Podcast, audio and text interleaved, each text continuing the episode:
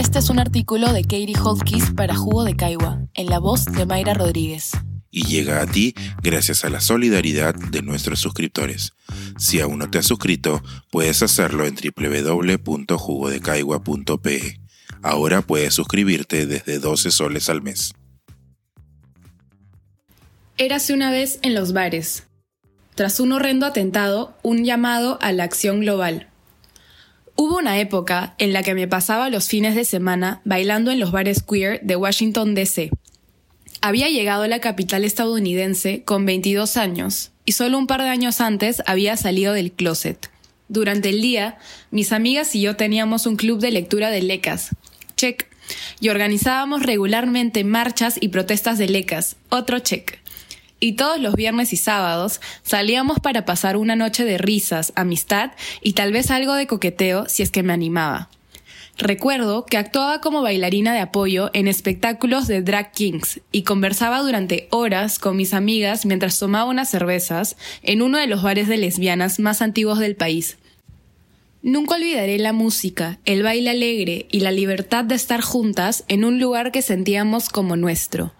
A menudo no sentíamos, y muchas todavía no lo sienten, que podíamos salir del armario ante nuestras familias, en el trabajo o en la calle, pero dentro de estos clubes nocturnos sí podíamos sentirnos seguras, en un lugar al que sentíamos que pertenecíamos.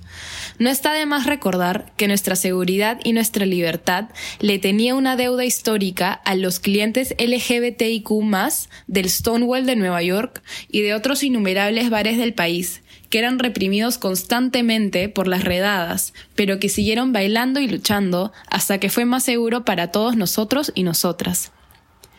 Lamentablemente, hoy escribo estas líneas con el corazón hecho pedazos, debido al horrible ataque de ayer en el que murieron cinco personas de la comunidad LGBTIQ en el Club Q de Colorado Springs, seis años después de que también fueron asesinadas 49 personas en el club nocturno gay Pulse de Orlando. Mi corazón también se rompe algo más cada año, cada 20 de noviembre, el Día de la Memoria Trans, cuando lloramos a las personas trans y de género diverso que han sido asesinadas, 327 en todo el mundo durante el año pasado, con una gran desproporción hacia migrantes y personas afrodescendientes.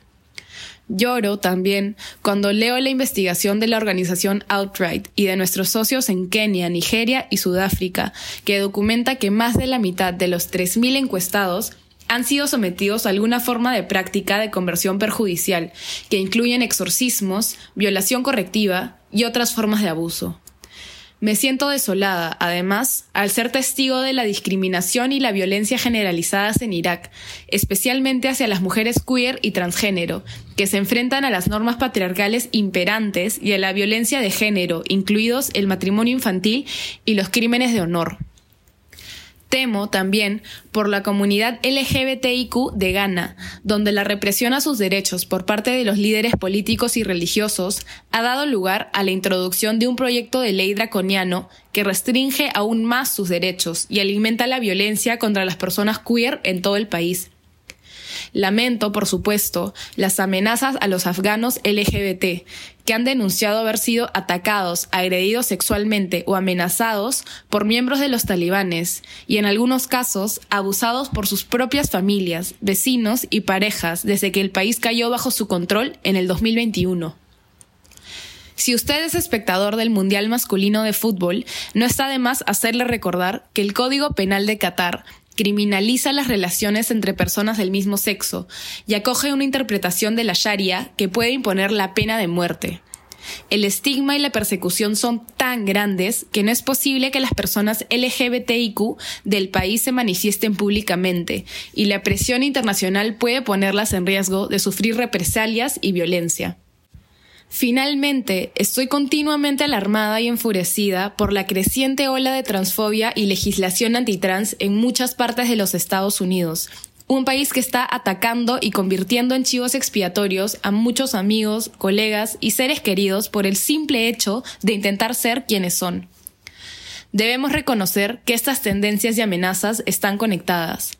A menudo son financiadas, perpetradas y alimentadas por las mismas personas, instituciones, líderes políticos y medios de comunicación o por otros relacionados que avivan las llamas de la homofobia y la transfobia con efectos perjudiciales y a menudo mortales. La única manera de crear un mundo que nos ame, acepte y honre a todos es permanecer juntos. Necesitamos que las personas LGBTIQ sigan apoyándose mutuamente, que las personas cisgénero se manifiesten contra los ataques a toda comunidad trans o que apoyen a los activistas queer que están construyendo su movimiento desde la base, en casi todos los países del planeta. Y sí, necesitamos más aliados que nos acompañen. Hoy estoy de luto, pero agradezco el amor, los pensamientos y las oraciones por nuestra comunidad. También estoy enfadada y les pido que no miren hacia otro lado, ni sigan de largo. Deberíamos estar seguros en nuestros propios espacios. Deberíamos estar seguros en todas partes. Por favor, presten atención a lo que está ocurriendo aquí y en todo el mundo y hagan algo. Nuestras vidas dependen de ello, literalmente. Pensar escribir, editar, grabar, coordinar, publicar y promover este y todos nuestros artículos en este podcast cuesta y nosotros los entregamos sin cobrar. Contribuye en www.jugodecaigua.pe barra suscríbete y de paso espía como suscriptor nuestras reuniones editoriales.